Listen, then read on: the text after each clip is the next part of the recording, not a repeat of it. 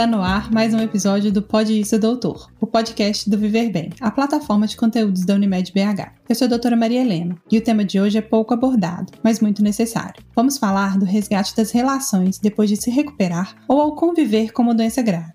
Não estamos falando só de relações amorosas, não, viu, pessoal? Estamos falando sobre resgatar o prazer entre relações de amizade, com filhos e as coisas que nos alegram no dia a dia e também a ligação com o autoconhecimento, a conexão com o outro e muito mais. Pode subir o som que a gente volta na sequência.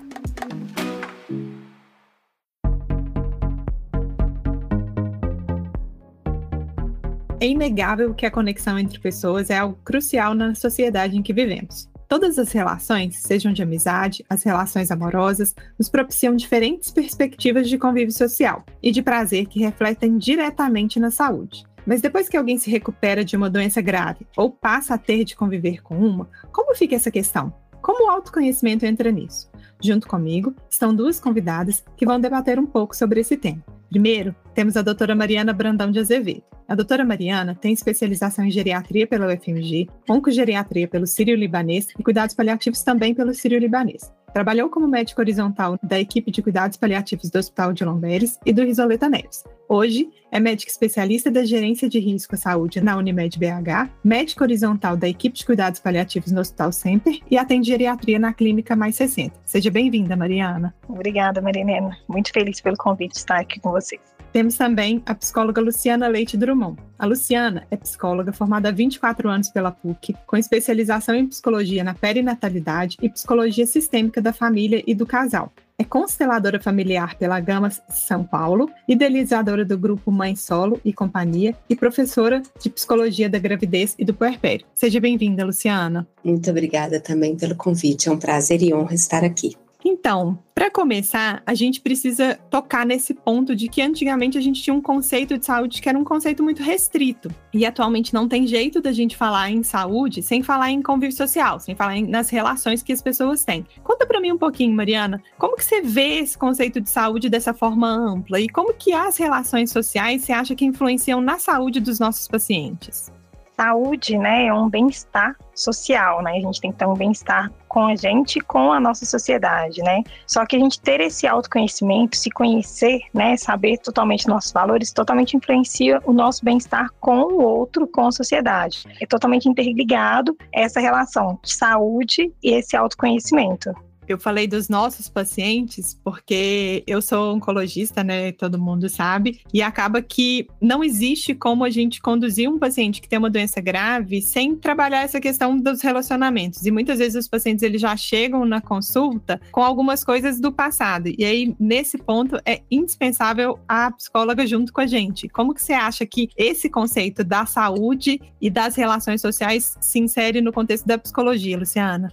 Eu acho importantíssimo a gente acrescentar aí, que já foi dito, sobre o pertencimento. É basal para qualquer ser humano a necessidade dele pertencer a seus grupos, inicialmente ao grupo da sua relação familiar. Então, se a gente pensa a respeito disso, ele já começa a se sentir incluído, né? Porque a dor da exclusão é uma grande dor e a falta de saúde. É legal a gente também colocar que a gente começou falando da relação com os outros. Mas eu acho que não tem como a gente partir para uma relação com os outros se a gente não tiver clara a relação que a gente está com a gente, assim. Como que vocês duas acham que o autoconhecimento, ele é afetado principalmente quando o paciente tem um diagnóstico de uma doença grave ou de uma doença crônica? Bom, quando a gente fala que a gente tem um diagnóstico de uma doença grave, a gente está rompendo algo muito importante na nossa vida, né? O paciente, quando ele tem um diagnóstico de uma doença grave, ele vive um processo de luto que a gente até denomina assim como luto antecipatório. Ele passa por umas fases de oscilações, oscilações de humor, as dificuldades, todas aquelas fases do paciente lutado.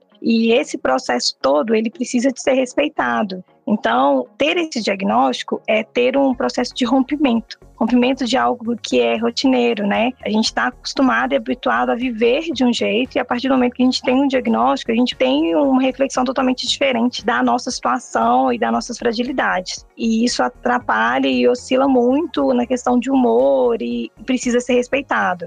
Eu acredito que o fato de nós, assim que a gente recebe né, um, um diagnóstico, quando isso acontece, como ela disse a respeito do rompimento, mas é a forma de como que nós novamente faremos as conexões, né? Então esse respeito, essa empatia, muitas vezes, ela também provoca o luto e a preocupação dos outros, o medo dos outros, a fantasia e os fantasmas dos outros, né? Então a necessidade que a gente precisa de que cada um dentro do seu tempo vá buscando as suas redes de apoio. Dentro da minha experiência, muitas vezes não vai ali para a própria família, porque ela já também está com medo do que, que pode vir. Muitas vezes vão esses apoios profissionais, né? E a gente da área da saúde emocional, a gente percebe a necessidade desse olhar atento para a questão individual de cada um e qual que é o medo de cada um ali a partir daquele diagnóstico. Então é muito importante, sim, né, a busca de apoio desse encontro com outras pessoas que vão conseguir olhar para aquela dor dela. E Luciana, eu queria te ouvir. Existe conexão verdadeira com o outro se a gente não tem autoconhecimento? um assunto tão delicado, né, Maria Helena? Porque há pessoas que não querem se autoconhecer por defesa né? Então, se eu não me conheço, eu vou esconder ali debaixo do tapete muitas coisas porque eu tenho medo do que, que eu posso ver. Mas quanto mais a gente vai se conhecer, essa relação com o outro vai se dar de uma maneira muito mais efetiva e saudável, porque eu vou compreendendo o meu limite, eu vou compreendendo aquilo que para mim não é possível, aquilo que é possível. Então, com certeza, eu gosto de dizer que todos nós conhecemos a pontinha do iceberg. A cada momento em que a gente desce aquele degrau a gente precisa e necessita de uma coragem para olhar aquilo ali para baixo, né? E não é fácil, mas é extremamente importante eu costumo falar que quando a gente dá o diagnóstico de uma doença grave, a gente viu isso muito no Covid também, né? Parece que a gente põe uma lente de aumento em várias coisas que incomodam, assim. Então, às vezes a gente acha que a gente está ali tratando daquela doença, mas a lente de aumento que surge de relações que já não vinham bem, até da relação com a gente, de questões que eram nossas, é muito interessante. E eu tenho uma impressão de que o autoconhecimento ele pode ser uma proteção para essa lente de aumento que vem. Como que vocês acham no dia a dia de vocês que o autoconhecimento ele ajuda quando o paciente tem esse diagnóstico? Extremamente importante isso, Mariana, né, essa reflexão. Um pouquinho, né, do paliativo, né, que a gente fala que quando o paciente tem uma doença grave, uma doença ameaçadora, a gente traz muito o conceito de que o paciente tem uma dor total, que o paciente ele não tem só uma dor física, ele tem uma dor psíquica, espiritual e uma dor social. E a gente faz uma abordagem ampla. Então, o conhecimento, né, desse paciente nosso, ele tem que ser muito maior do que só aquele sofrimento físico que está englobado em volta dele, né? E por isso que a Luciana, né, como psicóloga, faz e a gente precisa dessa abordagem extremamente para cuidar, né, desse sofrimento. E esse autoconhecimento, ele está totalmente relacionado com como que esse paciente vai expressar e manifestar esse, eu falo um pouco de luto, né? Desse luto antecipatório, desse sofrimento. Porque todo o sofrimento, tudo que o paciente vai ver após esse diagnóstico, vai depender muito dessa sua história, da vida pessoal dele, da sua cultura, da sua religião. Tudo está muito relacionado e interfere totalmente no como que vai ser sua qualidade de vida após, né, esse diagnóstico da doença grave. Quando você fala a respeito do autoconhecimento, quanto mais a gente sabe de si, mais a gente vai ter recursos para a gente passar pela situação. Então, a busca, e eu fico muito feliz, né, há 24 anos atrás, como é que era vista a psicologia e como é hoje, quando eu percebo essa necessidade da pessoa cada vez mais estar lá no consultório, querendo saber de si, se acontece uma situação grave com ela ou uma pessoa próxima, ela vai ter muito mais força para dar conta daquilo, para superar, buscando várias formas de recursos recursos, que muitas vezes não é uma terapia clássica, mas é o que eu trabalho assim, o que, que é terapêutico para você, e isso em várias situações do dia a dia, como você trouxe, Maria Helena, que não é só no momento que você recebe um diagnóstico, mas qualquer momento da vida que a gente vai ter noção dos nossos recursos para a gente ultrapassar, isso é maravilhoso. Eu falo que quanto mais autoconhecimento tem, mais autenticidade e liberdade a gente tem, né? Quanto menos eu sei, eu vou ficar preso somente àquilo que eu conheço. Eu vou ficar preso. Por que que antes a gente pensava no homem na caverna. Ele estava dentro da caverna para se proteger, é o que a gente se protege do nosso inconsciente. Quando eu saio para fora, que aquele homem vai para fora e ele fala o que, que tem ali fora nesse mundo, ele está aberto para o novo. O novo traz muito medo, né? Então traz medo a gente se autoconhecer, traz medo a gente entender a nossa potência como a nossa fragilidade, principalmente a potência, porque a gente tem medo até de saber do que, que a gente dá conta. Então, quanto mais a gente sai da nossa própria caverna, com ajuda, principalmente, muitas vezes, de um profissional, é a hora que a gente vai ter chances para a gente seguir com mais leveza. É isso que eu vejo de uma maneira geral, a gente sempre acredita que a gente sabe o que que o outro está sentindo, o que que é o mais importante para o outro, o que que ele precisa naquele momento. E eu já ouvi mais de uma vez no consultório que o câncer não é a pior coisa que aquela pessoa está vivendo, assim, o câncer não é a pior coisa agora, doutor. Eu acredito que Mariana geriatra também deve ouvir isso. Não, esse que não é o pior problema. E muitas das vezes a gente só consegue entender o que que é que aquela pessoa precisa. Eu estou falando aqui na relação médico-paciente, mas em todas as relações o único remédio que a gente tem é comunicação. E a comunicação, ela não é só assim, tô aqui, tô te ouvindo, mas eu vou te fazer mudar de opinião. Eu tô falando de uma comunicação que a gente realmente entra na relação para enxergar um pouco o outro e dali caminhar junto. Luciana, comunicação genuína nas relações. Como que a gente consegue construir isso? Ai, que maravilha trazer isso, né? E que maravilha escutar a nova geração da medicina tão mais atenta a essa troca, né? Porque sempre o que, que acontecia? O médico era o dono do total saber. Né? Quem era aquele paciente para questionar qualquer coisa? Então, dentro da terapia, a gente vê várias pessoas questionarem, perguntar. Eu gosto muito de falar uma coisa muito simples que a gente não presta atenção. Todo mundo ouve, todo mundo tem ouvido, mas quem realmente escuta?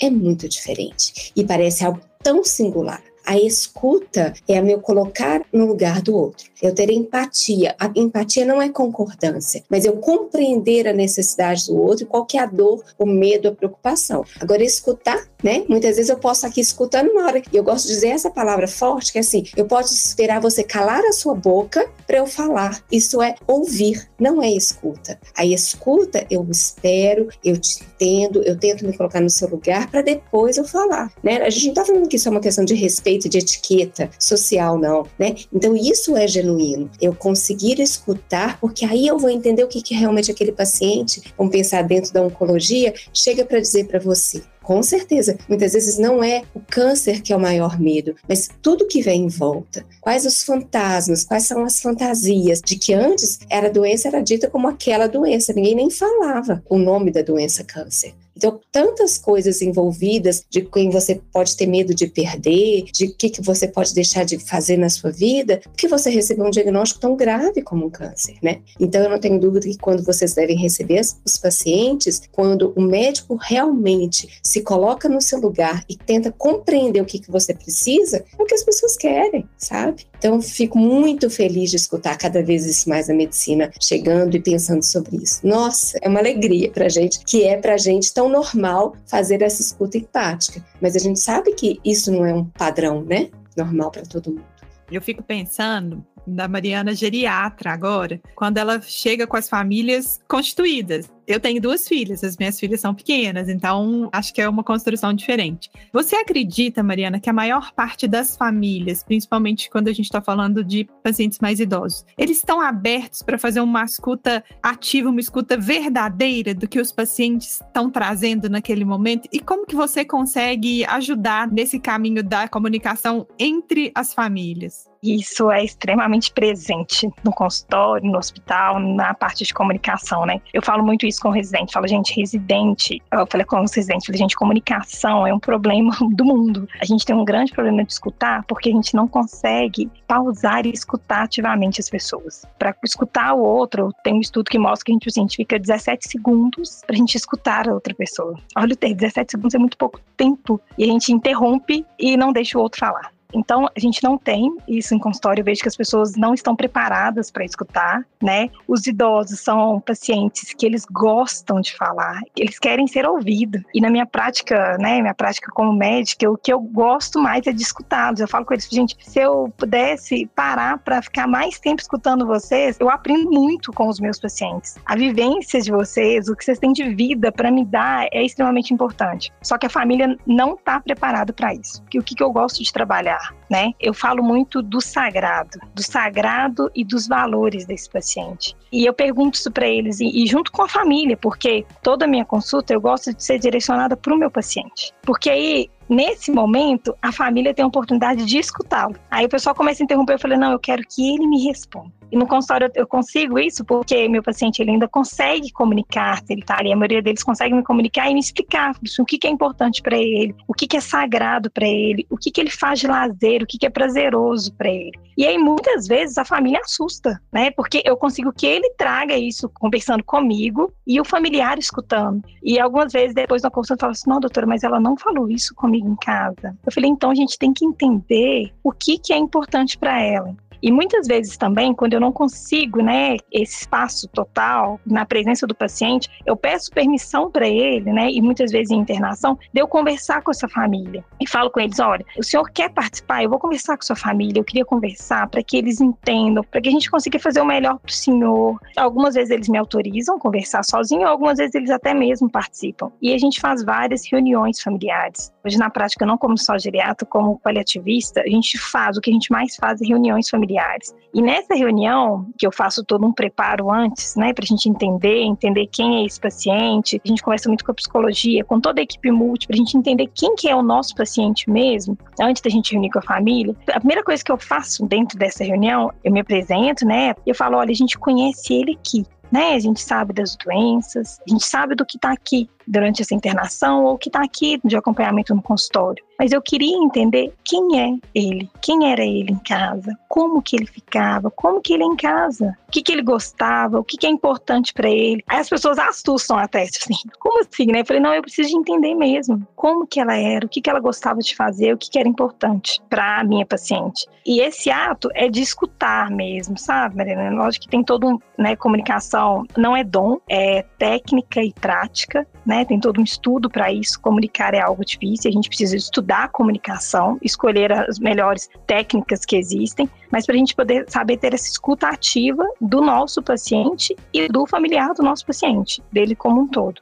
Mariana, uma coisa que veio aqui na minha cabeça agora: muitos arrependimentos nas relações no final de vida muitos arrependimentos, muitos arrependimentos do paciente e dos familiares. Né? Nós, profissionais, a gente não está ali para julgar, e eu falo isso muito, muito, muito, porque eu fico muito com alguns residentes, falo, a gente não está ali para julgar nenhuma história, a gente está ali para escutar e tentar fazer diferença na vida do nosso paciente. E a gente tem muitos arrependimentos, principalmente os pacientes que estão numa fase mais final de vida, do que eles não fizeram, do que eles queriam estar perto, e muito dos familiares que não puderam estar perto dele antes. E por isso que é, é, muito importante, né, como paliativista, a gente ter essa abordagem, ter todo esse cuidado com o paciente desde o início. Né? Desde o início, quando eu dou um diagnóstico de uma doença grave, né, eu acho que a gente tem que pensar isso antes. Né? Eu falo que a gente tem que pensar isso para a vida. Eu trago isso para mim para a vida. Eu quero estar perto do meu sagrado, eu quero cultivar o meu sagrado, que eu acho que para mim sagrado, eu não estou falando de sagrado de religião, mas eu estou falando de valores, do que eu gosto, do que é importante para mim. E eu falo isso com os meus pacientes também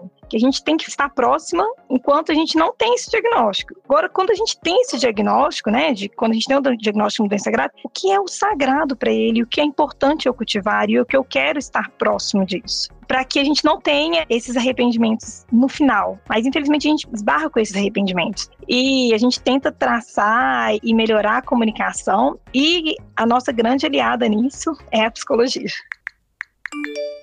Mas hoje a gente não está aqui para falar de arrependimentos. A gente estava aqui para falar como que, às vezes, uma doença grave ou um diagnóstico, ele pode se tornar uma oportunidade para a gente recuperar o prazer nas nossas relações. E aí eu estou falando de todas as relações. Luciana, o que, que o prazer nas relações pode gerar de benefício para esses pacientes? Tão interessante, importante dizer isso, né? Porque quando a gente está aí falando sobre esses arrependimentos e não pensar diferente disso, é compreender mesmo quando eu tenho mais autoconhecimento, o que, que eu vou fazer dali para frente, né? De como que eu vou cuidar de mim, como que eu vou compreender durante a minha vida toda essa necessidade de buscar os prazeres, compreender mesmo a nossa vida. Quando eu falo, né, é do autoconhecimento, quando eu falo da coragem da gente olhar para as nossas dificuldades e facilidades, é também descobrir os nossos prazeres. Eu estava dizendo um pouco antes aqui para Maria Helena, graças a Deus eu sou uma vencedora do câncer, né? Há um ano eu fui diagnosticada, fui tratada, né? E agora em abril desse ano acabou todo o meu tratamento, eu tô aqui curada de um câncer de mama.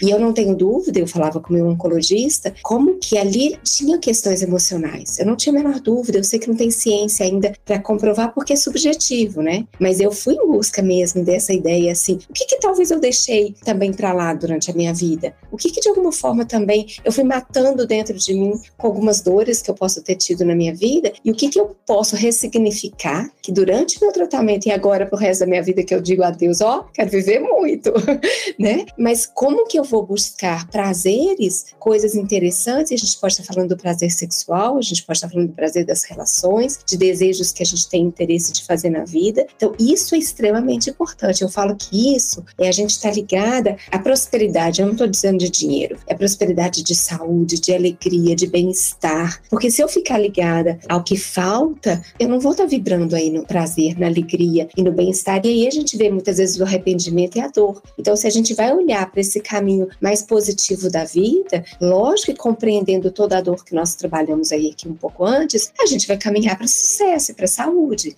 Então, isso eu fiz durante todo o meu processo. É lógico que meus altos e baixos, mas esse eu vejo um grande diferencial também quando eu recebo no consultório aqueles pacientes que não estão buscando dessa forma, sabe? Então, acho que isso é importante a gente falar. Eu tenho uma história que eu conto com alguma frequência. A minha filha de quatro anos, ela é muito expressiva, sabe? Teve uma vez que eu chamei a atenção dela com mais vigor, assim, porque eu tinha falado que ia dar errado o que ela estava fazendo, e aí ela fez e deu errado, claro. E aí, na hora que eu terminei de chamar a atenção dela, ela primeiro ela fez que ela ia chorar, depois ela chegou para mim e falou assim: "Olha, mamãe, você pode ficar brava comigo, mas você não pode falar assim, porque você tem sempre que falar comigo com amor". E na hora que ela falou isso, eu realmente perdi a reação e falei assim: "Filha, você tá certa. Desculpa, mamãe. Vou fazer diferente das próximas vezes". Mas nem sempre a gente consegue ser tão no ponto igual minha filha foi. E nem sempre as atitudes que a gente tem, eu tô fazendo aqui uma extrapolação, mas às vezes as atitudes que as pessoas têm com a gente, que às vezes podem até ser tóxicas pra gente, a gente consegue identificar. Como que a gente identifica que uma relação é mais tóxica do que boa pra gente?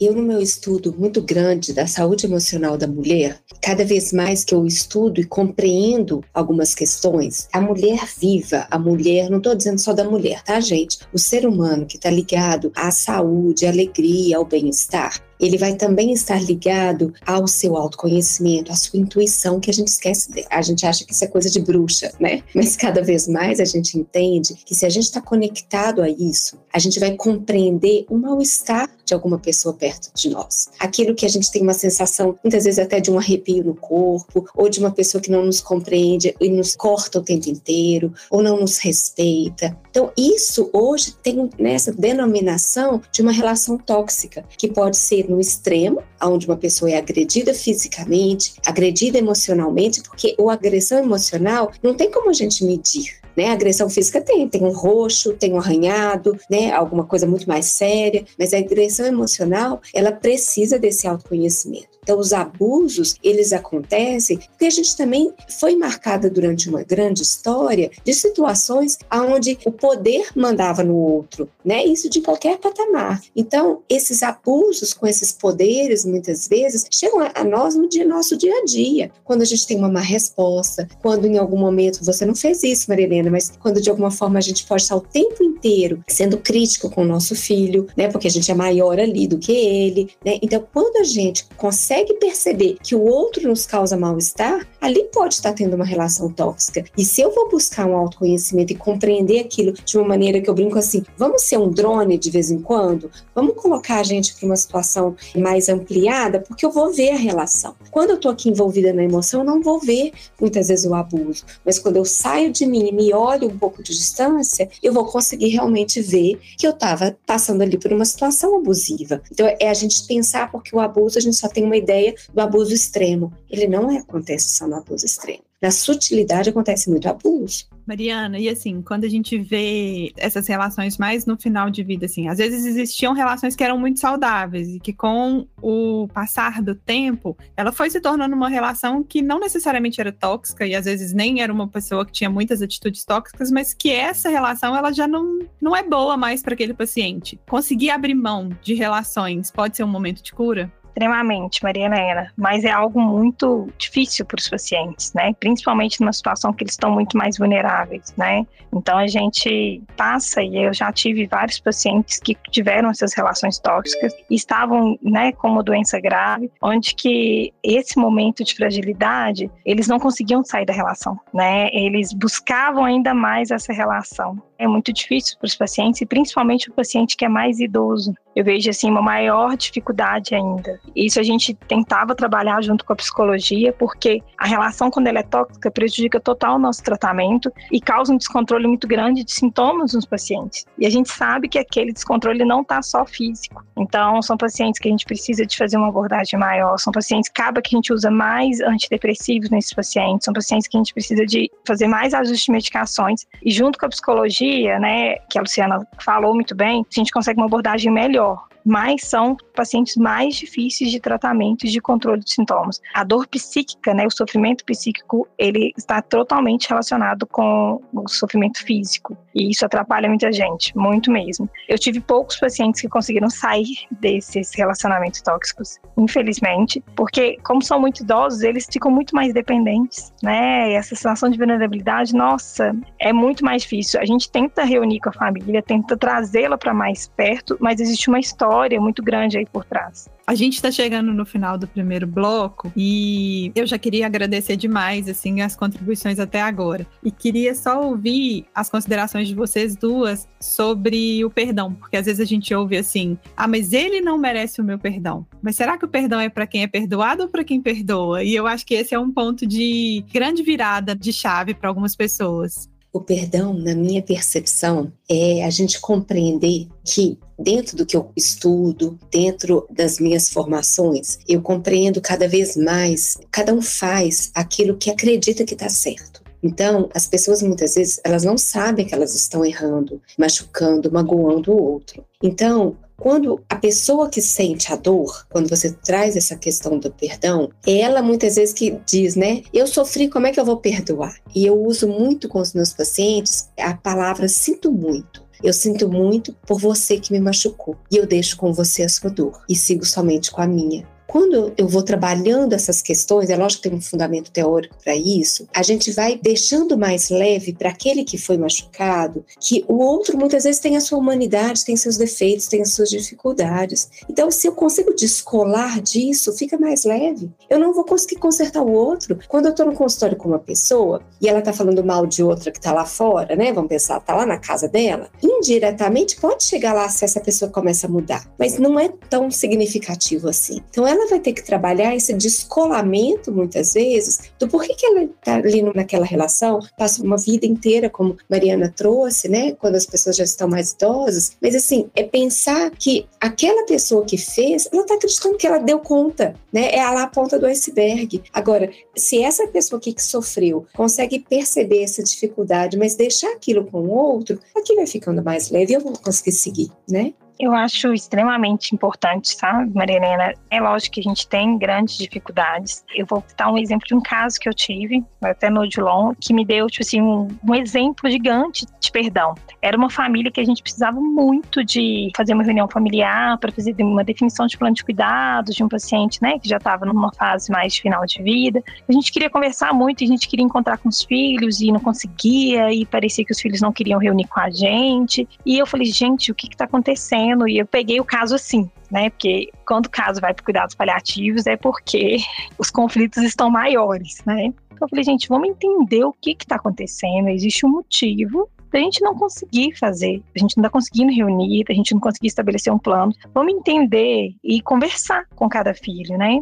E eu conversei com minha filha, a filha falou assim: Olha, doutora, a gente não quer reunir porque a gente confia em vocês, mas a gente não tem uma história com ele. A A gente não construiu uma história de vida com ele. A gente não tem nenhuma relação afetiva com ele. Mas todos nós, filhos, perdoamos ele por tudo que ele fez. Vamos ajudá-lo, vamos estar aqui presente, vamos fazer o nosso rodízio, vamos estar aqui presente com ele e vamos participar do cuidado só que a gente não tem o que reunir porque a gente não tem o que conversar, porque a gente não conhece a história dele. Mas a gente acredita que vocês vão fazer o melhor e a gente está confiando em toda a equipe. Isso para mim foi um grande exemplo de perdão, né? De filhos que não conheciam a história, que o pai não participou da história e eles estavam ali no final de vida, cuidando dele, fazendo trocas diárias, o tempo inteiro estando com ele dentro de um hospital público, né? Que existe uma maior dificuldade ainda para esse acompanhamento e estavam dispostos a cuidar e estavam leves por terem perdoado por toda a história. Foi o que a Luciana trouxe, maravilhoso, né, do sinto muito. E na verdade, Luciana, é uma fala que nós, coletivistas, falamos muito. A gente, quando a gente dá uma má notícia, eu termino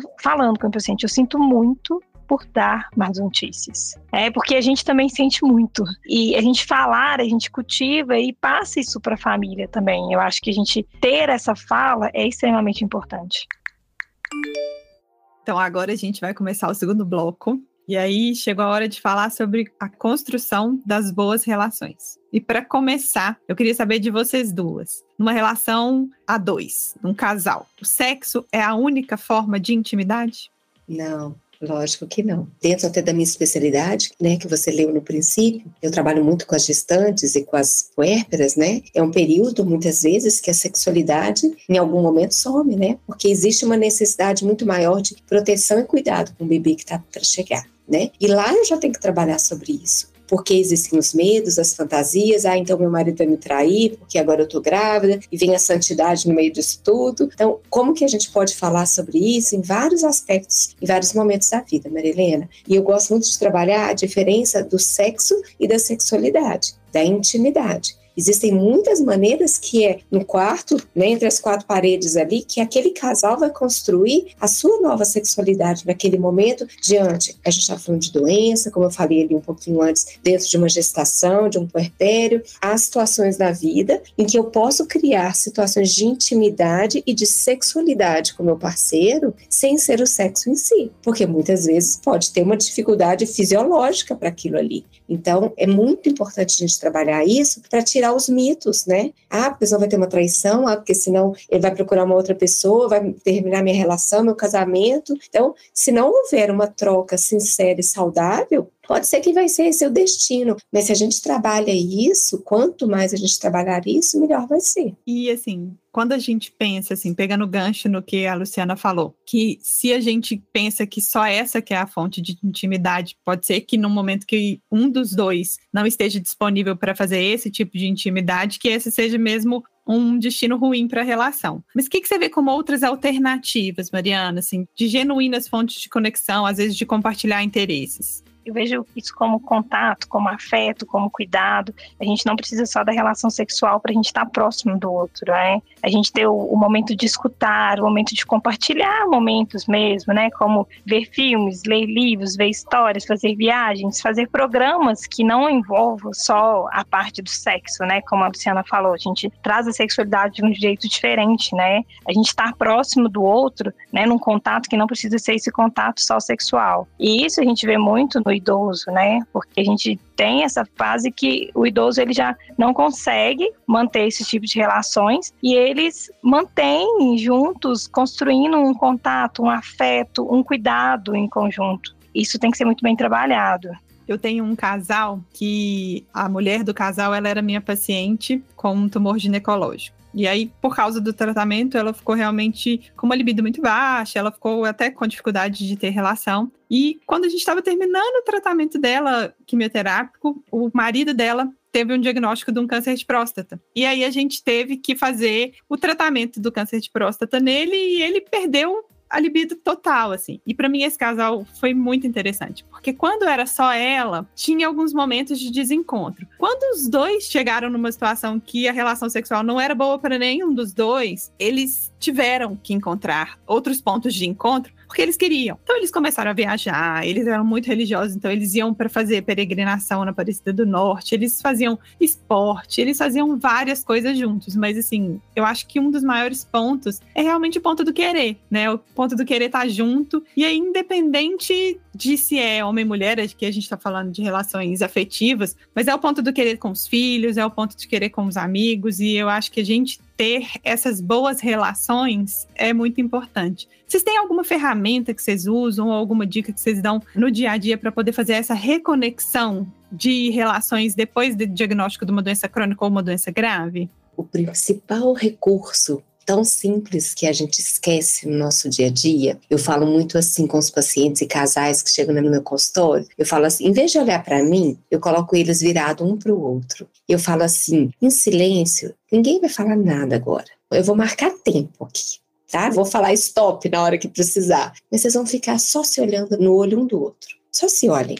O fato de a gente voltar para algo tão singular e tão simples, né, é uma maneira da gente começar a se olhar de novo. Né? Então, esse é um recurso assim pequeno, rápido, né, que a gente muitas vezes pode sugerir aqui também, de como que a gente está olhando ou não está olhando para o outro. Quando a gente pode, em coisas simples, começar a voltar, eu digo assim, o que, que a gente gostava de fazer no passado que a gente deixou de fazer pela rotina? Então, são curiosidades que a gente acha que vai ter que estar ali num livro grande que nós vamos comprar, um curso que nós vamos fazer, mas é voltar para dentro mesmo, né? O que, que eu gosto e que eu deixei de fazer? O que, que eu não gosto mais? O que, que pode ser ressignificado? Eu brinco muito com os pacientes assim, falei, gente, tem momentos que a gente tem um casamento ou uma relação, é igual um contrato. Né? Tem hora que a gente tem que pegar aquele contrato e rasgar. Aquele contrato não está funcionando mais, não é buscar na namorado no namorado do passado, mas qual que é a nossa vida a partir de agora, nesse outro momento de vida? Qual que vai ser as novas cláusulas aí desse novo contrato a partir de agora? Quando eu uso isso, principalmente para os homens que são mais objetivos, eles acham muito legal, assim. Eu falo, então vamos pensar juntos entre vocês quais serão as novas cláusulas. E é lógico que isso eu vou trabalhando terapeuticamente. Então são ferramentas que eu gosto de trabalhar algo simples mesmo, porque o complicado não vai ser feito, não.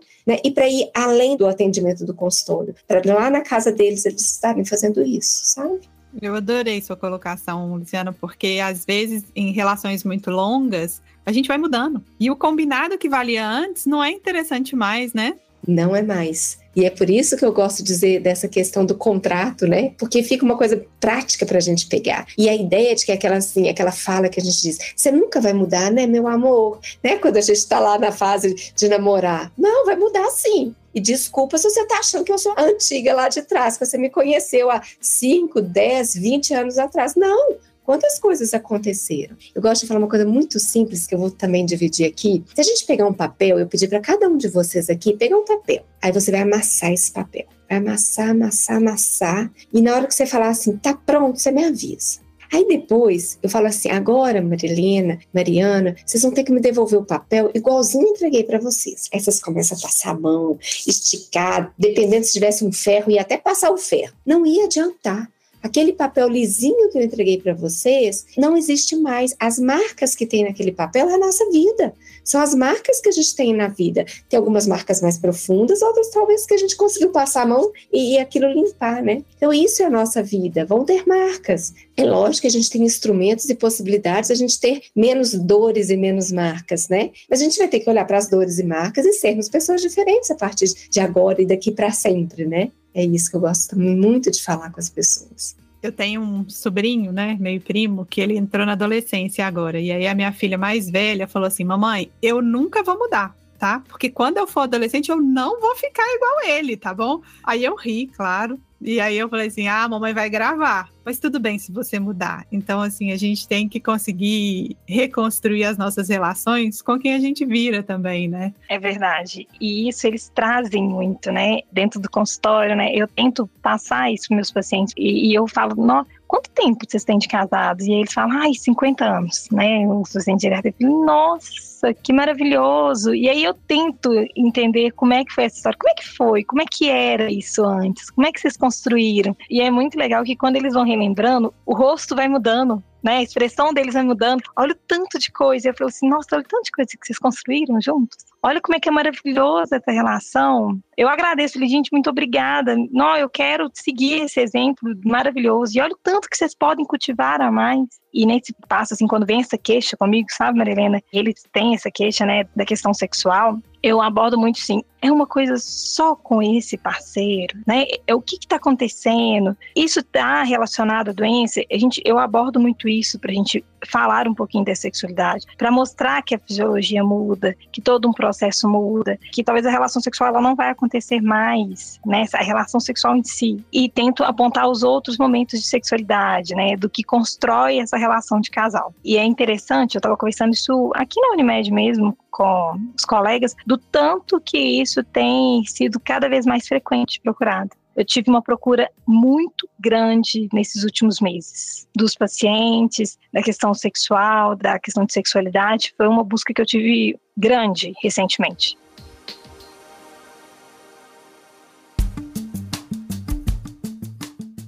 Assim, eu estou amando o papo, mas a gente vai encaminhando para o fim, sabe? Com pesar. E a gente tem aqui no Pode Isso Doutor um momento que a gente pede dicas, assim. Pode ser uma série, pode ser um livro, pode ser um filme, alguma coisa que vocês tenham que pode ajudar quem está nos ouvindo a continuar uma reflexão sobre esse assunto. Eu já vou começar dando a minha, que é uma série que chama This Is Us. Eu não sei se vocês já viram. É uma série que faz muito uma reflexão sobre quem é cada um dentro de uma família, assim, sabe? E a gente começa achando que as pessoas são só aquilo e depois a gente vai vendo que todo mundo é muito complexo, que as relações são muito complexas e que se a gente realmente acha que vale a pena ficar naquela relação, a gente realmente tem que ir em frente. Não vou dar spoiler, tá, gente? Então, essa fica a minha dica. Mariana, Luciana, dicas? Eu dou uma muito legal, assim, como eu falo da constelação familiar e como ela é um divisor de água na vida de tantas pessoas, e para entender mesmo, assim, os emaranhados, o lado emocional que chega no corpo,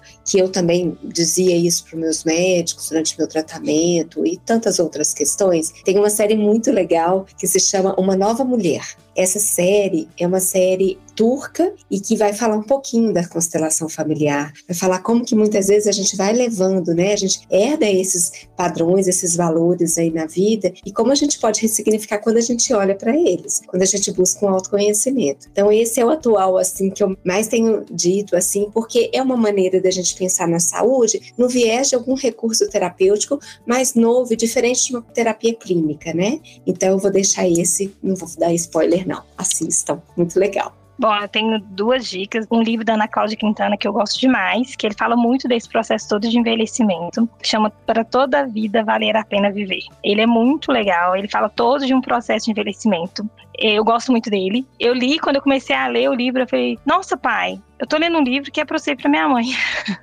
eu queria passar para eles. Eu falei, ah, não vou terminar de ler, não. Lê primeiro, depois eu termino de ler. Porque ele tinha tudo para eles, né? Da gente entender esse processo de envelhecimento. Ele é muito legal. E tem um livro que eu sou apaixonada com ele. Eu dou para várias amigas, que eu acredito que é um livro de vida, assim. Ele é um livro muito fácil, é um livro que você lê, tipo assim, ele rápido, mas ele é um livro que faz total sentido, que eu acho, assim, de vida, né? De escolha de vida, de prazer. Ele chama O Menino, a Topeira, a Raposa e o Cavalo. Ele é um livro que eu falo que você dá para o seu filho quando ele tem oito anos, porque ele tem uns desenhos, mas você lê ele com 40, você lê ele com 60, você lê ele com 80, você tem uma visão diferente. Ele é maravilhoso, ele é ilustrado, é um livro pequeno, mas ele é um livro que dá um ensinamento de vida, assim, maravilhoso. Eu vou ter que ver a série e comprar os dois livros, porque eu já li o outro da Ana Cláudia, mas esse eu ainda não li posso falar mais de um livro. Ele chama O Fundo do Poço, o lugar mais visitado no mundo, da Cris Guerra. Os livros dela são fantásticos. E então fala muito disso, assim, né? Os momentos em que a gente precisa olhar para alguns lugares que são muito difíceis e quanta gente vai lá, né? Então é um outro livro maravilhoso que eu esqueci de dizer. Mais um livro para minha lista. Tem mais um, que esse também é um que eu recomendo muito, que é O Velho que Acordou Menino, do Rubem Alves. Ele é muito legal. Eu li, meus pais leram, eu passo para todos os meus tios, familiares, meus pacientes. Ele é muito legal. Chama O Velho que Acordou Menino. Adorei a dica, gente. Mariana, Luciano, muito obrigada pela presença de vocês. Eu espero que vocês tenham gostado tanto de fazer parte desse podcast, tanto que eu gostei. E eu espero que vocês tenham aprendido tanto que eu aprendi. Muito obrigada. Eu te agradeço, Marilena, toda a equipe que me convidou. Né? É um grande prazer poder a gente dividir com mais gente. Eu que trabalho tanto no consultório no individual, dou muitas palestras e muitos cursos, então o podcast é mais uma oportunidade das pessoas ouvirem e refletirem sobre assuntos tão importantes. Muito obrigada mais uma vez. Eu agradeço também a vocês pelo convite, parabenizo pela escolha de um tema que é extremamente importante a gente falar, né? Fiquei muito feliz por poder compartilhar um pouquinho disso, um pouquinho da minha vivência. Parabenizo vocês. Muito obrigada mesmo pelo convite. E você, ouvinte, não se esqueça de dar uma passada no Viver Bem. Acesse viverbem.unimedbh.com.br para ter acesso a um monte de informações sobre saúde. O link também está na descrição do episódio. Obrigada pela companhia e até a próxima.